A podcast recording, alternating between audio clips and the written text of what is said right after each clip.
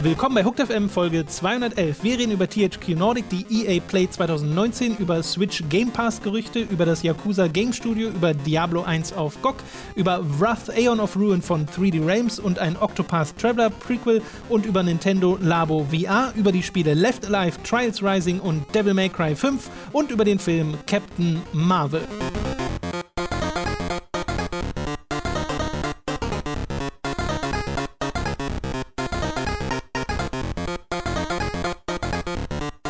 Wir begrüßen euch bei einer weiteren Folge Hooked FM. Ich bin Tom, bei mir sitzt der Robin. Ja, begrüßen ist ein großes Wort. Wieso? Ich nicke anerkennt. So wissen, weißt du, ich begrüße Leute nicht, die ich nicht gut kenne. Das ist mega unangenehm. Ja, aber manche Leute aus unserer Community kennst du doch ganz gut inzwischen. Aber Die vielleicht sind doch neue dabei. Was Also ist mit die- denen? die- die Gerade die musst du doch willkommen heißen. Ja, also ich sehe oft Leute in der Bahn, wo ich mir denke, oder im Bus, die sind ganz, bestimmt ganz sympathisch, aber ich sage dann ja nicht, hey, das ist ja mega unangenehm. Im All, also wenn ich wirklich mit dem richtigen Fuß aufgestanden bin, diese Person wahnsinnig sympathisch aussieht und ich in, insgesamt so die Stimmung meines Lebens habe, dann habe ich so ein leicht, so ein, das leichteste, kaum vermerkbare Nicken in ihre Richtung Okay, gibt's dann von mir. verstehe. Aber da möchte ich die, ein bisschen die Bre in die Bremse äh, treten, lieber Tom.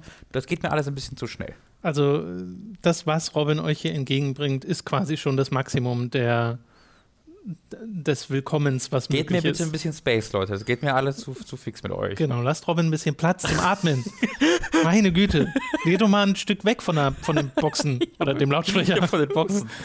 Von eurem Plattenspieler. Nehmt doch mal kurz die, die Kopfhörer raus.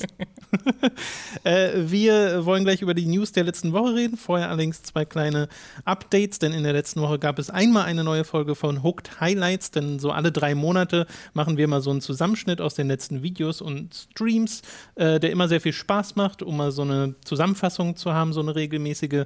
Und die ist jetzt online, könnt ihr euch anschauen, geht ein bisschen mehr, mehr als eine Viertelstunde.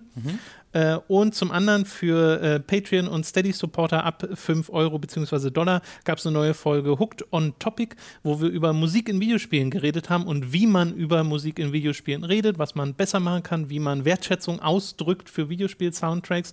Und das haben wir nicht nur allein gemacht, da haben wir äh, mit Rufen Wegner drüber geredet. Der ist Musikstudent und Komponist. Und das war ein sehr schönes, aufschlussreiches Gespräch, weil er da wirklich nochmal eine andere also so zwei, drei Ebenen tiefer gehen kann, als wir es überhaupt können, äh, dadurch, dass er sich so viel mit dem Thema beschäftigt. Und das war sehr aufschlussreich, sehr interessant, das könnt ihr euch da anhören. Ich glaube, das hat echt viel, viel Spaß gemacht. Genau. So, jetzt können wir mit den News einsteigen, angefangen mit einem Update, nämlich zu der THQ, äh, THQ Nordic Sache. Ähm, als erstes möchte ich mich mal bedanken für das Feedback von letzter Woche. Das war sehr schön mal zu sehen, diese Reaktion. Und wir haben auch viel Ja. Wertschätzung dafür erfahren in der Art und Weise, wie wir das behandelt haben. That was really nice. Genau, das hat uns sehr gefreut. Euch alle begrüße ich euch auch. Äh, und wir haben ja kritisiert unter anderem, also für die Leute, die, äh, nicht wissen, worum es geht, ähm, THQ haben ein AMA, ein Ask Me Anything auf dem Forum oder Imageboard 8chan gemacht, was so die schlimmere Variante von 4chan ist, die bekannt für Kinderpornografie-Skandale ist, aber auch einfach für Homophobie, Rassismus und so äh, all den schlechten Kram, den man sich so vorstellen kann. Und äh, das ist einfach ein Board, von dem man sich fernzuhalten hat als PR-Firma. Äh, und da wurde dann Unwissenheit vorgesetzt als Entschuldigung, dass man das dort gemacht hat, was wir ziemlich leicht widerlegen konnten aufgrund der Art und Weise, wie dort interagiert wurde. Dazu könnt ihr euch den letzten Podcast nochmal anhören. Was wir im Wesentlichen forderten, war eine Entschuldigung, die ein bisschen mehr ist als das, was dort kam und vor allem auch Konsequenzen. So, und zumindest eins von dem haben wir jetzt äh, bekommen. Äh, nämlich der CEO Lars Wingefors hat sich jetzt doch nochmal gemeldet mit einer etwas ausführlicheren Entschuldigung. Ich will mal zwei Segmente daraus vorlesen. Die sind auf Englisch. I condemn all uneth unethical content this website stands for, also Achan, even if no one within the THQ Nordic Group would ever endorse such content. I realize simply appearing there gave an implicit impression uh, that we did. Also sie entfernen sich an der Stelle von dem ganzen Kram mit Achan und er sagt noch, noch weiterführend, I have spent the past several days conducting an internal investigation into this matter. I assure you that every member of the organization has learned from this past week's events. I take this matter very seriously and we will take appropriate action to make sure we have the right policies and systems in place to avoid similar mistakes in the future. Also im Wesentlichen eine Absichtserklärung, dass da Sachen folgen werden. Was das ist, wissen wir allerdings noch nicht. Ja. Also bisher sind es nur Worte. Äh, und da müssen wir mal schauen, ob dem noch Taten folgen Ja. und wie Und- die aussehen vor allem. Und die, die, das Narrativ, dass es ein Versehen gewesen sei und dass sowas ja niemals ähm, absichtlich gemacht werden würde, wird halt weiter aufrechterhalten und äh, ist halt Schwachsinn, ist halt einfach nicht wahr. Äh, und ja, also das, ich finde, das ist ein relativ schwaches Ding, weil es halt einfach nur ein Statement ist. Ne, wie du Mhm. sagst, ohne irgendeine Konsequenz daraus. Am Ende des, ähm, dieser, dieser, dieser Entschuldigung wird sogar äh, erwähnt er so ein, zwei ähm, Programme, bei denen THQ Nordic dabei ist, um halt sozusagen, wir machen das ja schon, aber das sind teilweise Programme, wo es darum geht, dass intern äh, es kein Mobbing gibt, zum Beispiel. Ja. Und denke, okay, was hat das hiermit zu tun? Nichts, außer halt, dass der CEO da sagen möchte, guck mal, wir machen gute Dinge. Das hat aber nichts mit dieser Geschichte zu tun.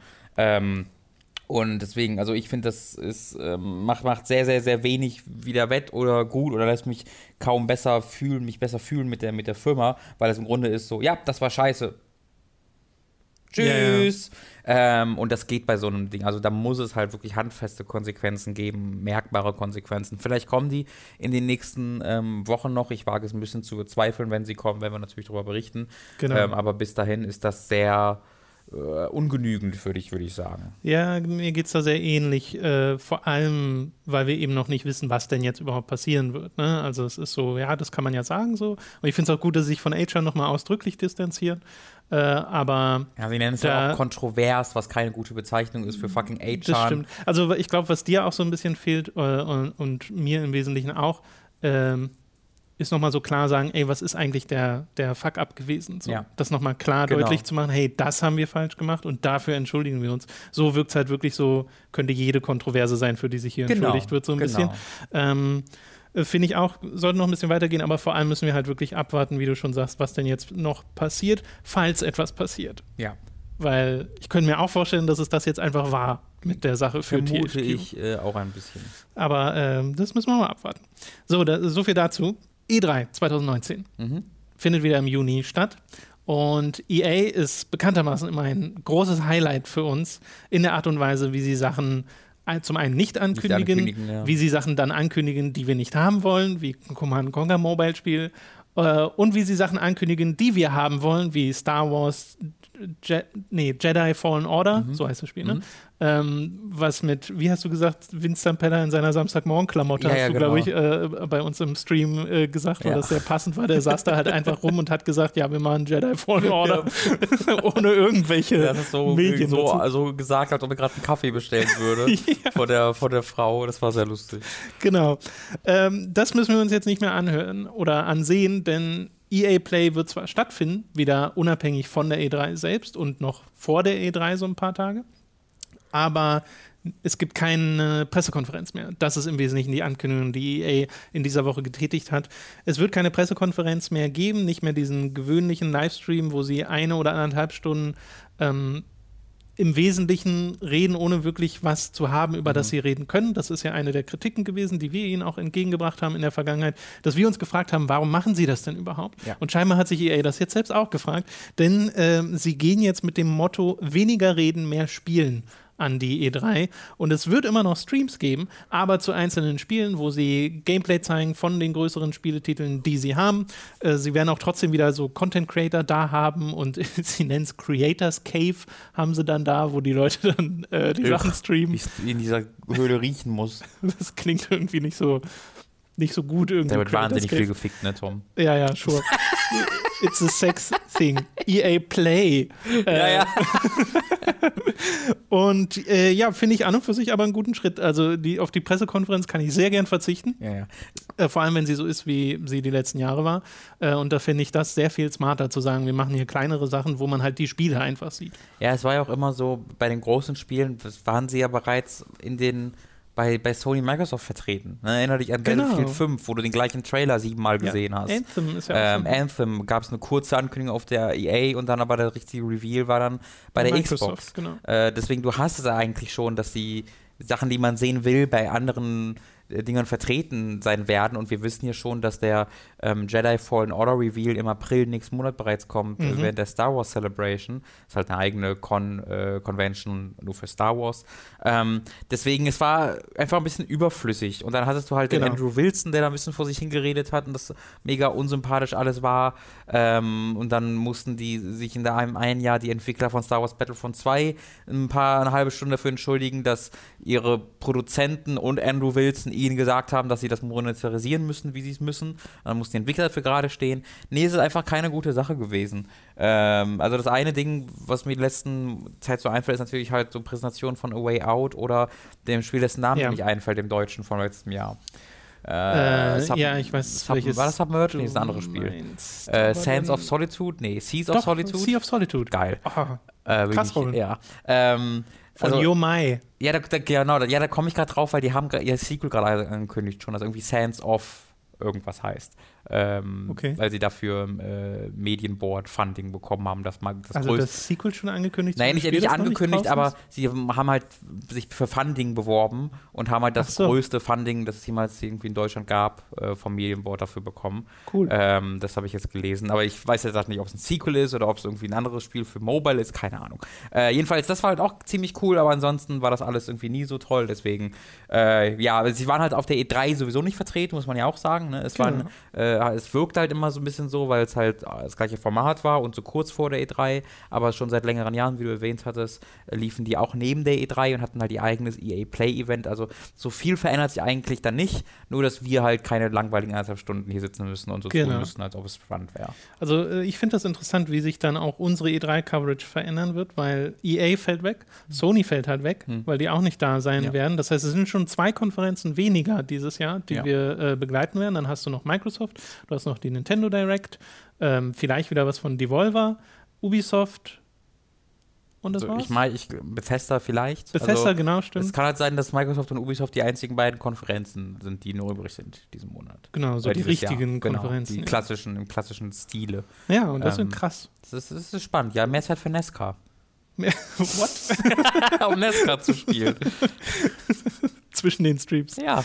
Äh, ja, also da, Juni ist zwar noch ein bisschen hin, aber mal gucken, was es da bis dahin noch für News gibt. Ich bin trotzdem wahnsinnig gespannt schon auf die Microsoft Confi und ob man da schon zum einen Sachen sehen wird von der nächsten Konsole und Sachen sehen wird von den ganzen Entwicklern, die sie sich geholt haben. Ja, ja, ja. Äh, Kann halt sein, dass das immer noch das Jahr zu früh ist, genau, ja. dass das erst später kommt, aber es könnte halt deswegen auch eine sehr, sehr unspektakuläre E3 werden oder es wird kann halt sein. dann durch Microsoft eine, eine, ganz coole. Mal gucken. Das kann, ja, genau, wir sind so in diesem Zwischending, wo es vielleicht dieses Ende der Generation, alles tröpfelt so ein bisschen raus ist mhm. und ist es nicht so spektakulär. Oder eben ist es schon der Anfang der nächsten.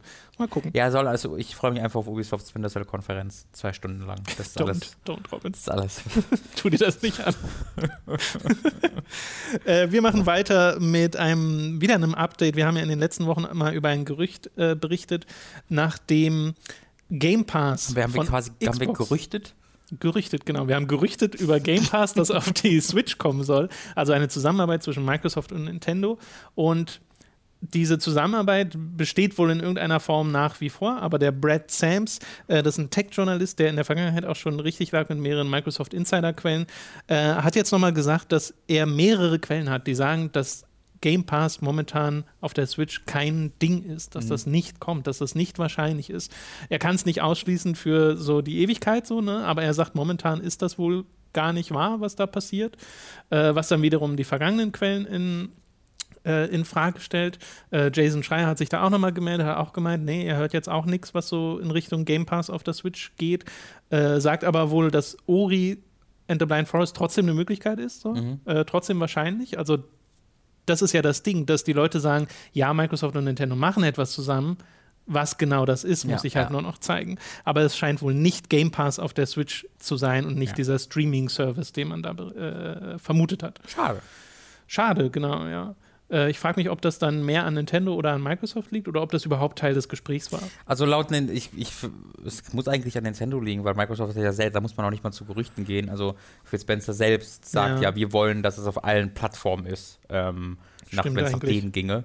Äh, deswegen glaube ich, dass das eher der Nintendo ist, die sagen, ah, nee, ist unsere Plattform. Schild mal, schild mal euer Leben. Also wird wahrscheinlich doch nicht Phil Spencer mit einer Switch auf die Bühne kommen bei der Microsoft-Konferenz und sagen, hier, guckt mal. Mal schauen, mal schauen. Es sei denn, da ist dann Orient the Blind Forest drauf. Ja. Und direkt Will of the Wisp im Doppelpack. Ah, stell dir vor, es wird ein Switch-Spiel auf der Microsoft-Konferenz gezeigt. Das, Das ist immer noch möglich, theoretisch, ne?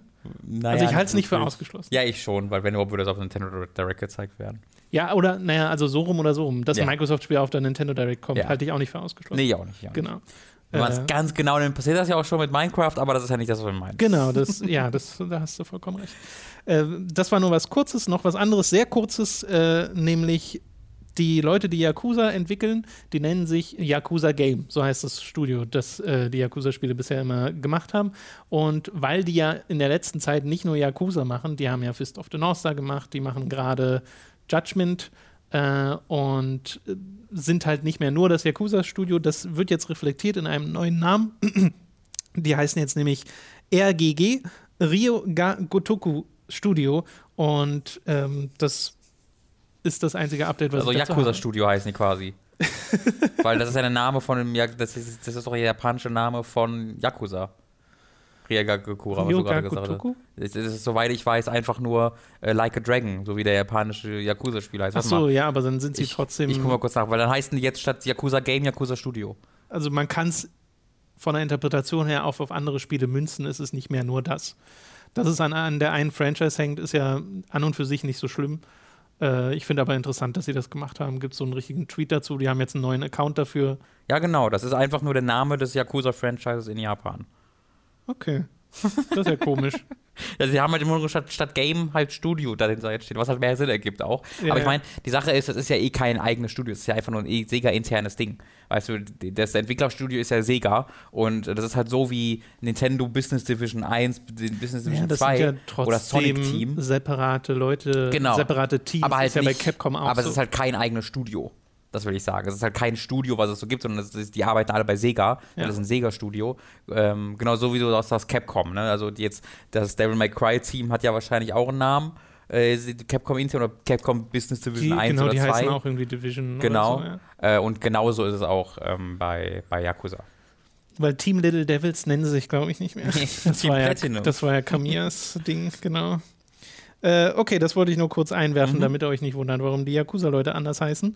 Äh, etwas, das mich sehr gefreut hat: Diablo 1 gibt es jetzt erstmals digital zu kaufen. Das war ganz lange Zeit.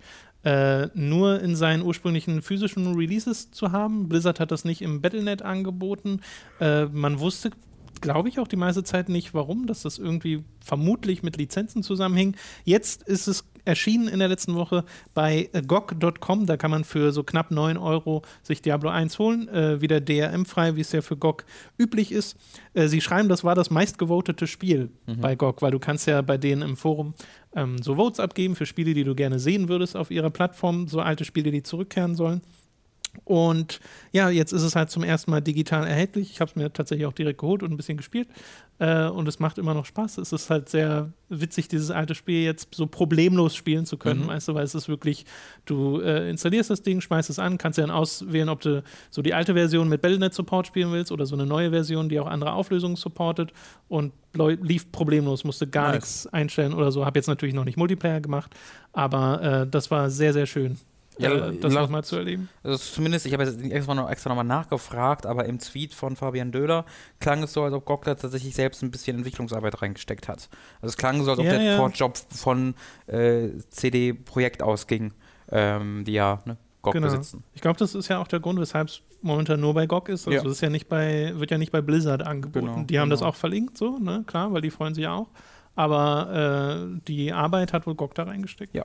Äh, die meiste. Ein anderes Retro, eine andere Retro-News im Wesentlichen ist eine Neuankündigung von 3D Realms. Ja, die gibt's noch. Äh, die haben nämlich Wrath Aeon of Ruin angekündigt. Ähm, das im Wesentlichen ein Quake 1-like ist, also so ein Shooter im Stile von Quake 1, basiert tatsächlich auch auf der Quake 1-Technologie, was ich sehr witzig finde. Äh, Und es ist so ein Spiel, was mal wieder mit Zahlen beworben wird, wo sie sagen, es gibt neun Waffen, alle mit zwei unterschiedlichen äh, äh, ähm, Schussmodi, zehn Artefakte, die, mit denen man so magische Wow. Fähigkeiten hat, drei Hubs mit 15 Levels. Uh. Äh, es supportet Voodoo 2 und Software-Rendering. Es ist sehr lustig zu sehen. Es gibt auch einen Vierspieler-Koop-Modus äh, und es soll im Sommer 2019 losgehen. Auf Steam kann man sich das bereits vorbestellen. Ähm, es gibt einen Trailer und diverse Screenshots zu dem Spiel und es sieht wirklich aus wie ein Spiel, was aus den 90ern entsprungen ist. Und ist ja so ein bisschen, also das ist ja ein Trend, ne? Du hast ja gesehen, so Spiele wie Dusk letztes Jahr, äh, das in die gleiche Richtung gegangen ist, wo Mhm. auch dieser Quake-Geist wieder aufge äh, auferlebt werden soll. Und hier sind halt 3D, 3D Realms äh, dran. Und das sieht ganz cool aus. So. Ist jetzt, es hat jetzt nichts, wo ich sagen würde, das ist ein krasses Alleinstellungsmerkmal. Es sieht einfach aus wie ein Ja. 90er-Jahre-Shooter. Also das letzte Spiel, was, was ist das letzte Spiel, was sie selbst entwickelt haben eigentlich? Boah, keine ja, Ahnung. ich Bombshell? ähm, nee, Bombshell war, kam von Interceptor. Ach so, okay. Äh, an Prey nur 1 gepublished? haben sie wohl mitgearbeitet. Das ist ziemlich gut. Aber das letzte komplett selbst entwickelte Spiel ist Shadow Warrior von 1997. Das ist das letzte nur und der von. Rest ist nur Publishing und Mitarbeit, oder? ja, was? ja, Okay, zumindest krass. laut dem, was ich hier äh, in einem in einer übersichtlichen Wikipedia-Liste sehe. Okay. Obwohl ich gerade sehe, selbst Wrath Aeon of Ruin kommt nicht nur von 3D Realms, da wird Killpixel als Entwickler Mhm, ja, ja. mitgelistet. Man hat so mehrere Logos auch am Anfang des Ja, Trailers. genau. Ja, also ich bin jetzt mal äh, ich einfach mal so frei und freue mich mal nicht auf ein 3D Realm Spiel. äh, also weiß ich jetzt nicht, warum ich, das unbedingt machen Ich habe sollte. das Gefühl, das ist in der Ambition runtergefahren und realistisch genug, dass man. aber das war Bombshell ja auch. Bombshell das war auch nicht ambitioniert. das stimmt. oh, Bombshell. Äh, es sieht allerdings hier vom Trailer her deutlich besser aus, als Bombshell jemals aussah in irgendeiner Form. Ja. Äh, muss man fairerweise dazu sagen. Angeblich soll dieses Jahr immer noch ein Prequel zu Bombshell namens Iron Maiden kommen. Mhm, bestimmt. Oder gibt es das nicht sogar schon? Iron Maiden? Iron Maiden, Q2 2019. Okay, nee, okay. Ja, äh, davon. Was ist diese, kann es diese Firma noch geben? Die Firma ist sehr Das seltsam, verstehe ne? ich nicht. Ja, finde ich auch. Da muss doch irgendjemand in der Mafia noch nebenbei Neben Nebenberuf sein. Oh, jetzt kommt die Spekulation hier. Nebenjob Mafioso. Robins nächstes Video, die Enthüllung von Ja. 3D Realms. Und danach gibt es komischerweise Hook nicht mehr. Ganz komisch. Hm, weird. Irgendwie war es doch ein Fehler, sich mit der Mafia anzulegen. In March 2014, the company was acquired by SDN Invest, a Danish holding company, and part owner of Intercept Entertainment. Also die wurden einfach aufgekauft von einer dänischen Investmentfirma. Ja. Das erklärt, warum es die noch gibt. Und das erklärt auch, warum sie dann äh, mit Interceptor so zusammengearbeitet haben, weil es ist das gleiche, gleiche Besitzer. Und so passt der Schuh Schlüssel, geht, wird, äh, hä. Und so Sprichwort. Ebenfalls eine etwas merkwürdige Ankündigung, die bisher, soweit ich das gesehen habe, auch noch nicht für den Westen getätigt wurde, ist die eines Prequels zu Octopath Traveler. Nämlich Octopath Traveler Tairiku no Hasha, was wohl übersetzt so, so viel heißt wie Champions of the Continent, ist ein Mobile-Spiel für iOS und Android, das aber genauso aussieht wie Octopath Traveler und wo auch Charaktere aus dem Hauptspiel drin vorkommen sollen. Das spielt aber alles vor den Ereignissen aus dem Hauptspiel. Und die, so eine der Gameplay-Änderungen, die da stattfindet, ist, dass man in der Party bis zu acht Spieler wirklich im Kampf mitnehmen kann, diesmal. Also du hast acht Helden im Kampf selbst. So. Und das an und für sich ist ja so, ne, ja, okay, ist ein Free-to-Play Singleplayer-Spiel von Square und Square hat jetzt, finde ich, dahingehend nicht den besten Track Record, was so Mobile-Spiele angeht und faire Monetarisierungsmodelle. Äh, deswegen ist das jetzt nichts, wo ich sagen würde, oh, da freue ich mich drauf. Es ist bisher aber auch wirklich, soweit ich das gesehen habe, nur für Japan angekündigt. Square hat aber in einem separaten Tweet auch nochmal bestätigt, es kommt auch noch ein richtiges Sequel. Also Ach, sie arbeiten da gerade dran. Ja, War das also die erste ist, Bestätigung dafür? Nee, ich glaube, es wurde vorher schon mal so, Okay. so zwischen den Zeilen gesagt, aber das ist jetzt nochmal eine Bestätigung. Auch wieder ein japanischer Tweet, also ich berufe mich da auch noch auf Übersetzung, ähm, wo gesagt wurde, ja, es kommt noch ein Sequel dazu. Und das wundert mich auch überhaupt nicht, weil Octopath Traveler war ein Riesenhit Ja, ja. auf der Switch. Auch wenn wir jetzt das, ne, wir mochten es ja dann doch nicht so wir sehr, wie wir gerne dachten. mehr mögen, als wir Genau. es tun. Äh, vielleicht kann das ja das Sequel dann Ja. äh, einlösen, das Versprechen. Die letzte News. Äh, ebenfalls sehr merkwürdig. Nintendo macht jetzt auf VR, auf Virtual Reality mit dem Labo VR-Set, bestehend einmal aus einem Starter-Set, wo so eine Pappbrille drin ist. Also stellt euch einfach vor, wie so Google Cardboard und so, diese ganzen, das gibt es ja für Handys auch schon mehrfach, dass mhm. man sich so Cardboard-Sachen baut, äh, so Pappsachen. Äh, und dieses Starter-Set besteht aus dem und dem Blaster. Ich glaube, das soll irgendwie so 40 oder 50 Euro kosten. Und dann kannst du dir noch Expansion-Sets dazu holen, wo du dir eine Kamera zusammenbastelst oder so ein, so ein Papp-Elefant oder ein Pappvogel. Wir wissen halt noch nicht so richtig, wie sich das dann in den Spielen äußert, weil nach allem, was ich gefunden habe, gibt es dazu noch keine Footage. Mhm. Du hast nur die Bilder der Pappgestelle, die man sich baut fürs Labo. Äh, und du hast dann wirklich so eine Brille, wo du die Switch reinschiebst und links und rechts gucken immer noch die Joy-Cons raus und so muss man es wohl auch halten, weil da ist kein Strap dran. Und die Switch wäre ja auch viel zu schwer. Die Switch ist ja richtig schwer, ne?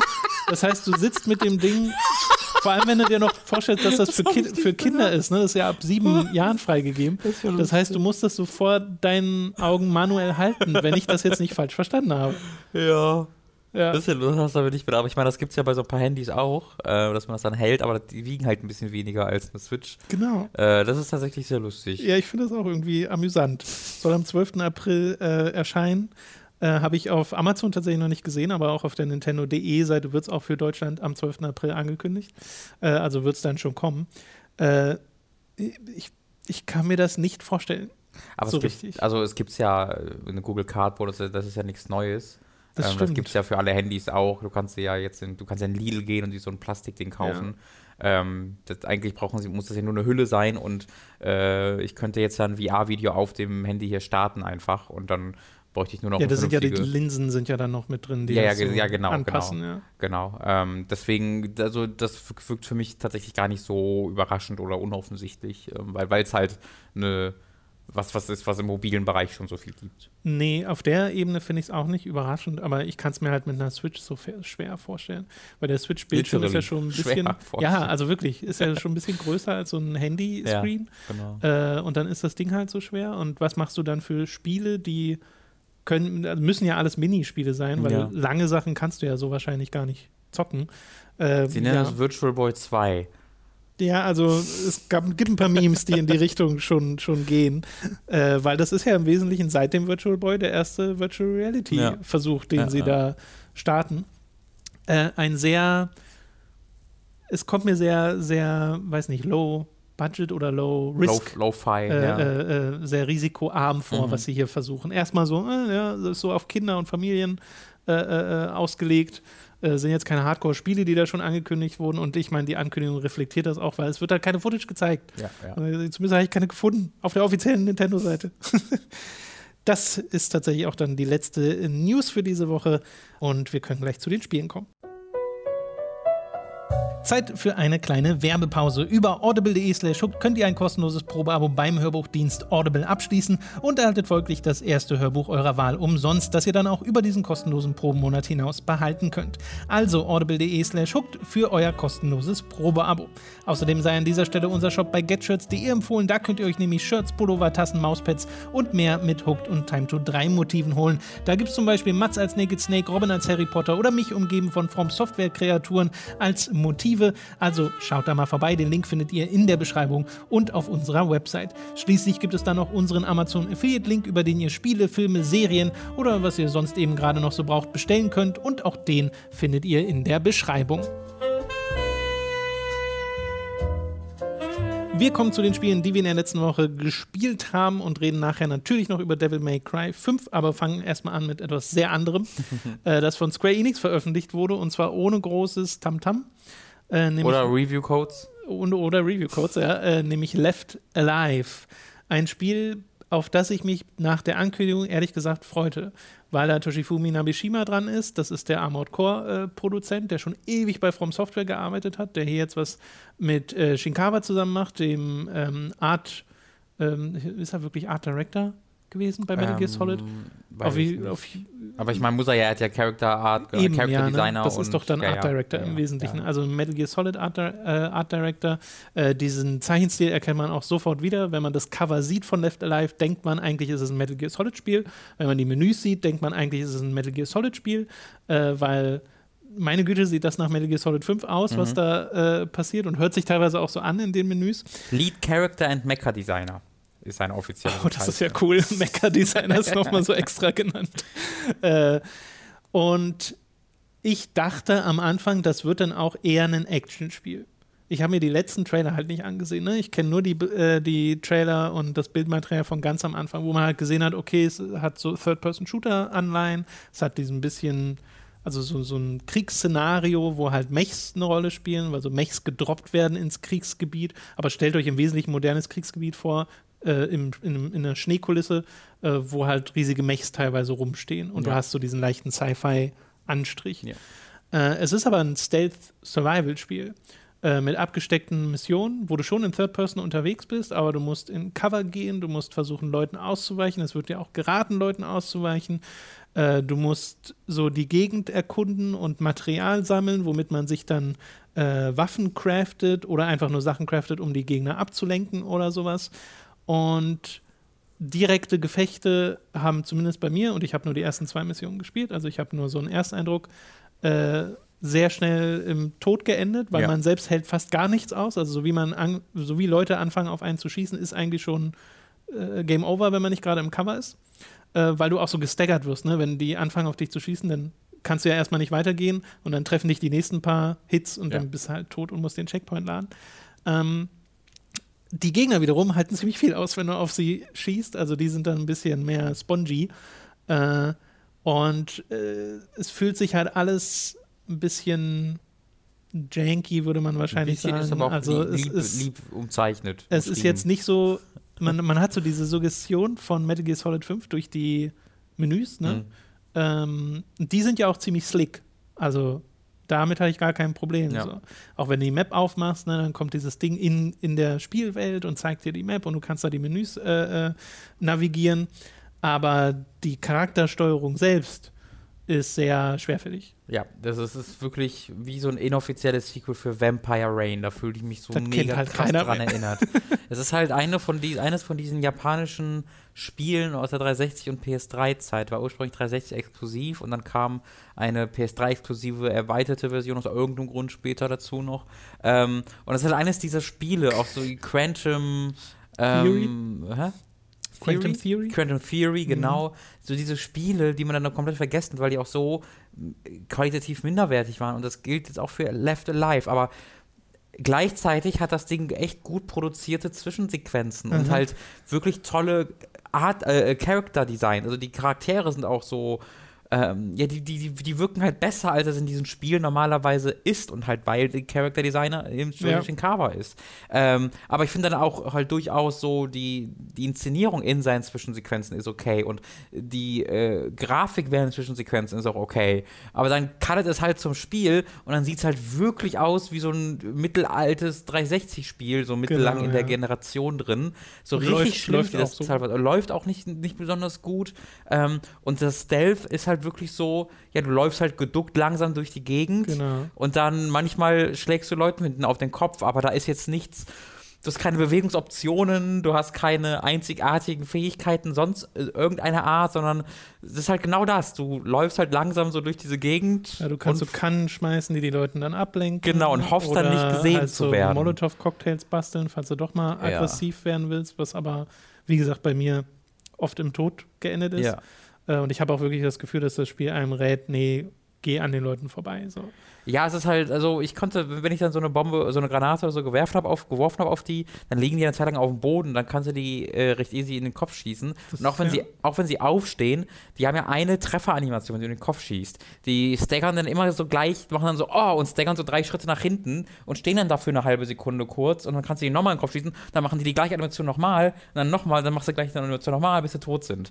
Ähm, das ist halt auch wieder voll so Vampire Rain, wo es so eine Animation gibt für, ich werde getroffen, ich stolper nach hinten ja. und die wiederholst du dann. Ich finde das wahnsinnig interessant, dieses Spiel. Weil ja, ja. es hat dann auch drei unterschiedliche Charaktere und in der zweiten Mission spielst du dann eine Journalistin und da dachte ich kurz, warte mal, wird jetzt zu einem Adventure, weil du am Anfang dieser Mission, genau. ohne zu schleichen, nur so kurz von Charakter zu Charakter läufst und mit denen redest. Und du hast ja auch Dialogoptionen und kannst die Story verändern und Leute können sterben dieser und Moment, Leute können dieser, nicht sterben. Dieser Bösewicht ja, genau. Äh, im, am Ende der ersten Mission ja. kommt, ist aber so dumm. Ich mag sehr, weil es so dumm war. Ja, also. ja, also ich fand das auch sehr unterhaltsam, weil das halt dieser übelste Klassiker, weißt du, der ist gerade dabei, äh, dich im Wesentlichen zu erschießen und Ja. sagt halt vorher noch, ah, ich bin so böse. Ja. Äh, und dann kriegt er halt so über Funk äh, einen, einen Spruch rein Mhm. und geht auch nicht schnell oder so, weil es dringend ist, sondern so ganz langsam wieder weg und sagt, ach Mist, jetzt kann ich dich gar nicht mehr erschießen. So, und, Genau. Aber ist, dann. es hätte da auch was passieren können, falls du die falschen Antworten gegeben Das hast, stimmt, tatsächlich.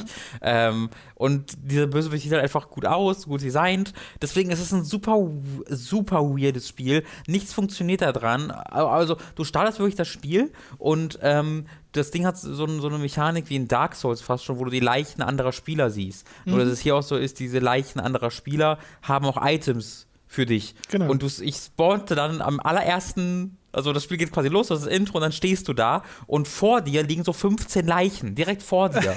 ähm, und du weißt ja nicht, was es ist, du weißt nicht, was du ja, so, oh, Und überall sind halt Items. Okay, anscheinend soll ich diese Items aufnehmen. Läufst dahin, wirst dann halt direkt von einem Gegner, der hinter dem, so hinter so einer Ecke steht, sofort erschossen. Und das ist so ein, so ein, so ein Kreislauf, weil natürlich jeder, der neu dieses Spiel startet, bevor irgendeine Tutorial-Message kommt oder so, sofort die ganzen Leichen da liegen sieht. Und das ist halt so schlecht designt, dass du startest, bevor das Tutorial da ist, fünf Meter nach vorne läufst und dort sofort weggeballert wirst und dann motiviert dazu wirst, genau das zu machen durch Ja, diese ja. Leiche-Mechanik. Das, da musste ich so lachen, weil das so dumm war. Es ist halt nicht wie in Dark Souls, wo du so einen Blutfleck hast Ja. vor der Stelle, wo die Leute sterben und das zeigt dir dann, wie die gestorben sind, sondern Genau. du siehst halt einfach nur Leichen. Und, du das halt, und hier ist halt eine explizit Motivation, dahin zu gehen, Ja, ja, bevor du überhaupt weißt, was, du, was das heißt. Bei mir hat es in der ersten Mission noch gar nicht funktioniert, diese Online-Sache. Also die war Okay. irgendwie noch nicht aktiviert, deswegen hatte ich den Moment nicht.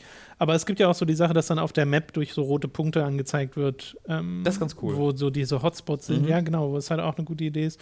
Äh, du kannst so Items teilen zwischen deinen Charakteren, weil es gibt ja diese Boxen, die man dann ab und zu findet, weil du ja auch so feste Checkpoint, Safe-Punkte hast. Mhm.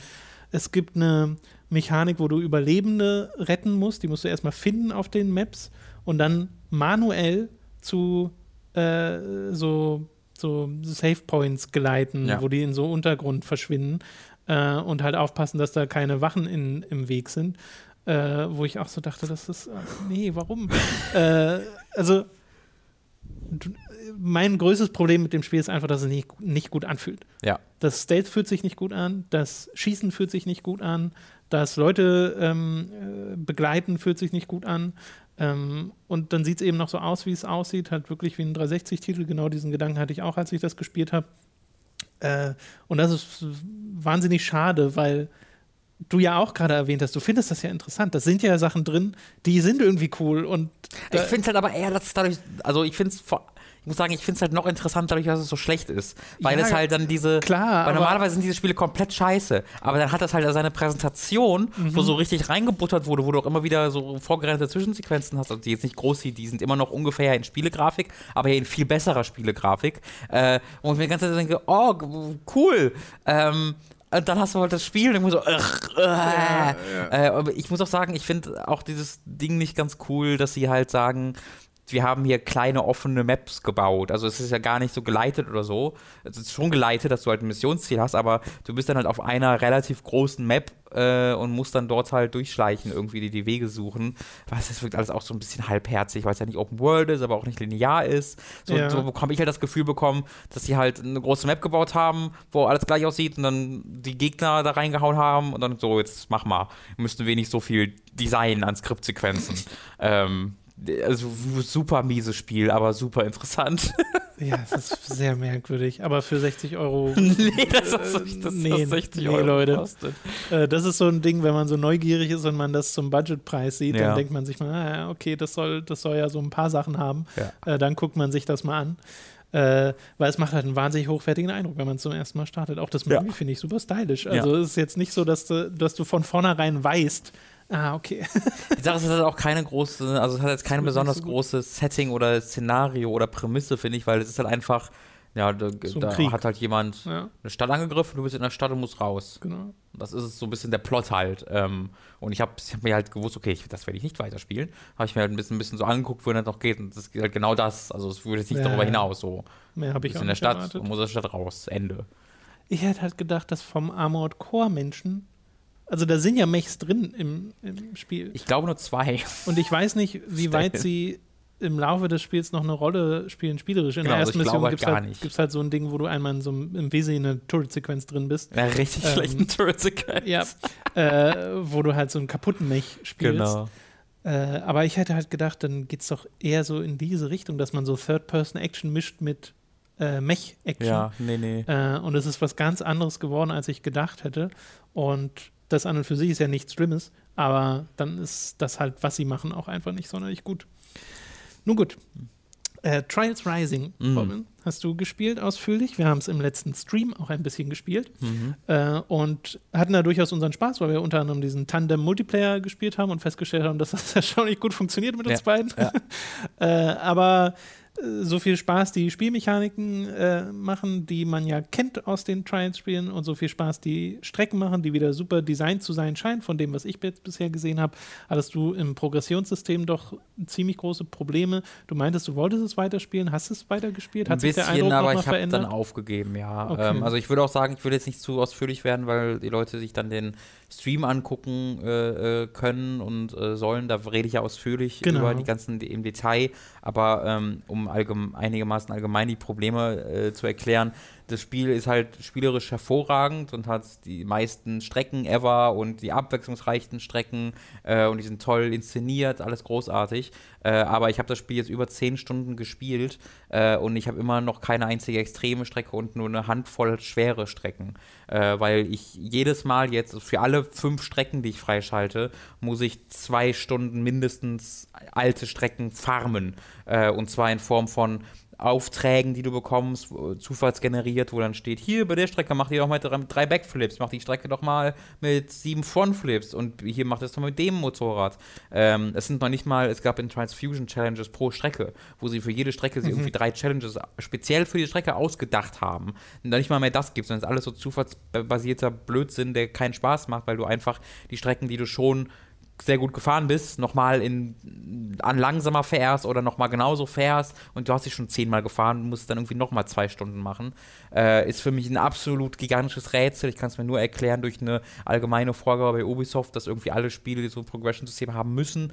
Äh, keine Ahnung, ob das der Fall ist, aber ich mir fällt es sehr schwer, irgendeinen anderen Grund dafür zu finden, warum man ein spielerisch so hervorragendes Spiel Ja. nur durch Metasysteme und Progression so komplett zerstört. Ähm, das finde ich total schlimm. Also ich bin da richtig angesäuert wegen tatsächlich. Ja, Weil gerade weil es so gut ist. weil es so gut ist, genau, und weil Ja. ich halt niemals diese extremen Strecken, wo ich immer das, den meisten Spaß mit hatte, Äh, spielen werde. Es sei denn, sie patchen. Es sei denn, sie patchen genau. Progression, genau. Ja, ich verstehe es auch nicht, warum da so ein Level-System unbedingt rein muss, weil das halt jetzt so in jedem Spiel drin ist. Mhm. So. Ähm, und an und für sich kann man es ja machen und das irgendwie an diese äußere, äh, an die, an die, na, die Individualisierung des, Mhm. des Bikers und des, äh, der, der verschiedenen Motorräder koppeln. Äh, ist ja nicht verkehrt, ist ja ein Zusatzmotivator, der, äh, Ja. der greift dann bei einem oder nicht. Aber die Strecken dahinter wirklich zu gaten, zu verstecken, Genau. das verstehe ich auch nicht so ganz. Also was ist der Sinn? Was, was wurde sich da gedacht im Designraum, so wo die Leute Ja. sich unterhalten haben? War das so, ja, das erhöht dann die Spielzeit oder schafft Wertschätzung für alte Strecken, damit man nicht alles nur einmal macht und nach fünf Stunden durch ist oder so? Äh, ich habe keine Ahnung. Äh, die Sache ist halt auch, es ist noch nicht mal durch Guides oder äh, nicht Guides, sondern durch Gear erklärbar, weil es ja keine Timesaver gibt. Ja. Du kannst dir nicht kau, also kannst, es gibt keine Möglichkeit, dir mit Echtgeld irgendwie die Möglichkeit zu erkaufen, dass es schneller geht. Deswegen glaube ich ja, dass irgendjemand im Designteam das für eine gute Idee hielt und die Ja. Begründung würde ich gerne mal hören. Oder es wurde halt rausgepatcht, es gab diese Timesaver mal und dann wurde es, ich, oder sie kommen noch, es gibt es ja auch immer mal wieder, Ja, dass, das sie- stimmt. dass die Microtransaction nochmal nachgefügt werden. Es ist ein großes Rätsel für mich und echt, echt bitter, weil ich Trials sehr liebe und Ja, ähm, ja. da werde ich davon abgehalten, diese Liebe wirklich zu erleben. Stattdessen ist es halt so ein seichtes Gefarme, ähm, was gar keinen Spaß macht. Ja, macht es dann auch schwer zu empfehlen, ne? Ja, also ich würde es nicht empfehlen. Ähm, wer, es sei denn, ihr wollt halt irgendwie, habt dann vier, fünf Stunden Spaß mit den einfachen Strecken, einfach fürs Spektakel, dann ja. Aber wenn ihr T- Trials-Fans seid, die es halt für die Herausforderungen spielen wollen, dann ist das überhaupt gar nichts. Vielleicht ist es dann für Newcomer mehr eine Empfehlung als für Leute, die wirklich schon immer Trials Vielleicht, spielen. ja, weißt ja. du, dass das da dann nicht so schwer wiegt. Ja. Aber ne, also das, was ich jetzt im Stream erlebt habe, das hat halt auch wahnsinnig viel Spaß gemacht, sofort, äh, diese Strecken zu spielen und dass man sie so problemlos auch zu zweit spielen kann, Mhm. äh, ist toll. Und du hast ja so Sachen, ne, diese Hollywood-Strecken, wo das Set sich dann wirklich verändert und ähm, du plötzlich in so einem Alien-Film Mhm. drin bist oder du bist in einem Flugzeug, wo du äh, auf der Fracht, die aus dem Flugzeug rausfällt, teilweise rumfährst. Ja. Das ist halt echt wild. Super cool. Äh, und dann halt dem gegenüber steht dann diese Progression, das ist so, Ja. so unnötig. ja, großes Rätsel. Ja, wirklich großes Rätsel. Äh, nun gut, Devil May Cry 5 haben wir beide durchgespielt, Yes. ähm, beide auf Devil Hunter. Ich habe es witzigerweise parallel mit Dani gespielt, die hat es auf der PlayStation 4 gespielt, ich auf der Xbox One X. Äh, äh, und wir haben, also sie hat es auch durchgespielt, also ich habe auch ihre Meinung. Ähm, und äh, Devil May Cry 5 ist ein Spiel bei mir mit erwarteten Stärken und witzigerweise auch teilweise erwarteten Schwächen Mhm, Okay. äh, was ich interessant finde. Weil insgesamt fand ich es wirklich toll. Also Mhm. mir hat das Spiel wahnsinnig viel Spaß gemacht. Mir hat äh, das Kampfsystem wieder wahnsinnig viel Spaß gemacht. Ich war super schnell wieder drin mit Nero. Habe natürlich auch nicht vor allzu langer Zeit Devil May Cry 4 gespielt. Und Mhm. er spielt sich ja im Wesentlichen genauso, nur dass jetzt zusätzlich noch diese Devil Breaker-Mechanik drin Yep. ist. Also du hast dieses Third-Person-Kampfsystem. Äh, wo du mit Neo die Leute in die Luft haust, sie dann mit diesem, diesem Enterhaken im Wesentlichen zu dir ranziehst Wobei das ja auch eigentlich Ähm, genauso in vier war, nur dass es dann halt von dem Arm übernommen wurde. Das ist ja auch diese Genau, genau, das Ja. ist genau wie in 4. Äh, dieses Jungle funktioniert da genauso. Und die zusätzliche Mechanik, die hier dazu kommt, sind dann halt die verschiedenen Arme, die Nero sich equippen kann, die seine äh, Ingenieurin Nico ihm immer zusammenbastelt. Die fahren ja gemeinsam in diesem Devil May Cry-Wagen durch die Gegend. Äh, und das sind dann halt verschiedene Sachen, entweder so ein Elektroschock oder einen, äh, eine, eine Raketenfaust, die um die Gegner dann herumfliegt und sie die ganze Zeit trifft, auf der man aber auch selbst reiten kann, wie auf so einem Skateboard oder einem Hoverboard eher. Ähm, also ganz viele Sachen, die da schon drin stecken. Und dann zusätzlich hast du aber noch zwei andere Charaktere, die du spielen kannst, Ja. nämlich Vi und Dante. Äh, und Dante spielt sich im Wesentlichen auch wie früher, ne? Genau. also hat Genau. sehr ähnliche Mechaniken, hat die, sein Schwert und seine, seine Faustwaffen, äh, wobei er da auch so Kicks macht. Das sind ja nicht nur Faustwaffen, er hat auch so Stiefel an und Ja, so einen die Schulterpolster Waffe. äh, die sich so mit Feuer aufladen kann und kriegt dann später noch ein paar andere Waffen. Aus den Trailern kennt man ja dieses Motorrad schon. Und bei ihm ist ja halt- wichtig, dass man die in Echtzeit während der Kombos quasi miteinander wechseln kann und miteinander Genau. kombinieren kann. Ja. Und dann noch die Styles wechseln kann, weil er hat ja, auch, das gibt es ja auch schon seit Anfang an, so Trickster, Gunslinger, Swordmaster und Royal Guard. drei gibt es, ne?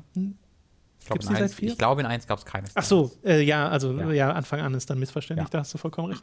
Ähm, aber hier hast du sie von Anfang an Mhm. im Spiel äh, und äh, kannst halt da on the fly wechseln. Und wie spielt sich nochmal komplett anders, weil der nicht direkt selbst im Kampf teilnimmt, sondern so kleine Dämonen in den Kampf schickt, nämlich einmal so einen Vogel, einmal einen Panther, äh, der shapeshiften kann, der sich in so ganz obstruse Cthulhu-artige Wesen verwandelt und einmal einen Golem im Blob. Wesentlichen, so einen Blob-Golem, äh, den Blob. er holen kann, wenn die Devil-Trägerleiste voll ist. Und äh, die steuerst du halt unabhängig voneinander, musst die ganze Zeit auf deinen eigenen Charakter achten, damit er nicht getroffen wird. Äh, hast dann eine Taste, die dem Vogel zugewiesen ist, eine Taste ist dem Panther zugewiesen. Wenn du aber dodged, also einen Ausweichmove ma- machst, kannst du währenddessen mit dem Panther nicht angreifen. Wenn du wiederum springst und einen Ausweichmove machst, kannst du den Vogel nicht einsetzen. Also du musst auch beim Ausweichen immer bedenken, was du gerade in der Offensive machst. Das ist super schwer gewesen bei mir am Anfang damit klarzukommen. Also ich war auch sehr skeptisch tatsächlich. Ich habe den so angefangen und dachte, hä? Ja. So, so eine, so eine Hunter-Mechanik im Wesentlichen, so ein Typ mit seinem Pet in einem Actionspiel, Ja. äh, hielt ich für sehr merkwürdig. Und je mehr ich ihn gespielt habe und je mehr ich mich mit den Mechaniken, äh, ähm, je mehr ich die Mechaniken gelernt habe, desto mehr Spaß hat er mir tatsächlich auch gemacht. Und am Ende hatte ich mit dem im Wesentlichen genauso viel Spaß wie mit Okay. den anderen beiden, äh, was mich sehr überrascht hat, weil ich dachte erst so, das wäre gar nichts für mich. Ja. Äh, aber das ist tatsächlich gleichzeitig Stärke und Schwäche für mich, weil Devil May Cry 5 mechanisch unfassbar tief ist und das wird Mhm. sehr schnell klar, wie tief es ist. Weil du spielst ja erst ein paar Missionen mit Nero, bekommst nach und nach dort seine Mechaniken, dann spielst du mit V, bekommst nach und nach seine Mechaniken, dann mit Dante seine Mechanik und dann wechseln sie sich ein bisschen ab. Äh, und das ist fast zu viel. Weil in dem Moment, wo du so mit Nero so richtig im Groove bist, wird er dir schon wieder entrissen Mhm. und dann kommt wie und dann kommt nochmal Dante, der ja von Anfang an irgendwie 20 Sachen kann. äh, das ist Ja, total also wenn du da nicht, nicht überwältigend. Vor wenn, ich, wenn du halt die Vorgänger nie gespielt hast und das alles neu für dich Ja. ist, dann ist das auf jeden Fall sehr überwältigend. Genau. Äh, also ich habe die Vorgänger gespielt, fand es trotzdem ein bisschen überwältigend. Ähm, bin dann trotzdem damit klargekommen, aber hatte immer wieder so die Momente, wo ich dachte, ah stimmt, ich sollte die Devil Breaker benutzen. Ah stimmt, ich sollte noch diese Mechanik hier benutzen, weil ich es immer, also du hast halt so viel, dass man es auch Ja. mal vergessen kann. Äh, aber ja, die Kämpfe haben wahnsinnig viel Spaß gemacht und sind halt der Kern des Spiels, weil so Rätsel und so Kram, was man noch aus den Vorgängern kennt, wo du in Devil May Cry 4 diese komischen äh, äh, Pinball-Dinger durch die Mhm, Gegend geschossen hast, um irgendwelche Türen zu aktivieren. Das gibt es ja eigentlich gar nicht mehr. Nee, du hast ab und zu so einen Käfer, den du in einen Slot steckst und dann geht eine Tür auf Ja. und das ist im Wesentlichen der Rätsel.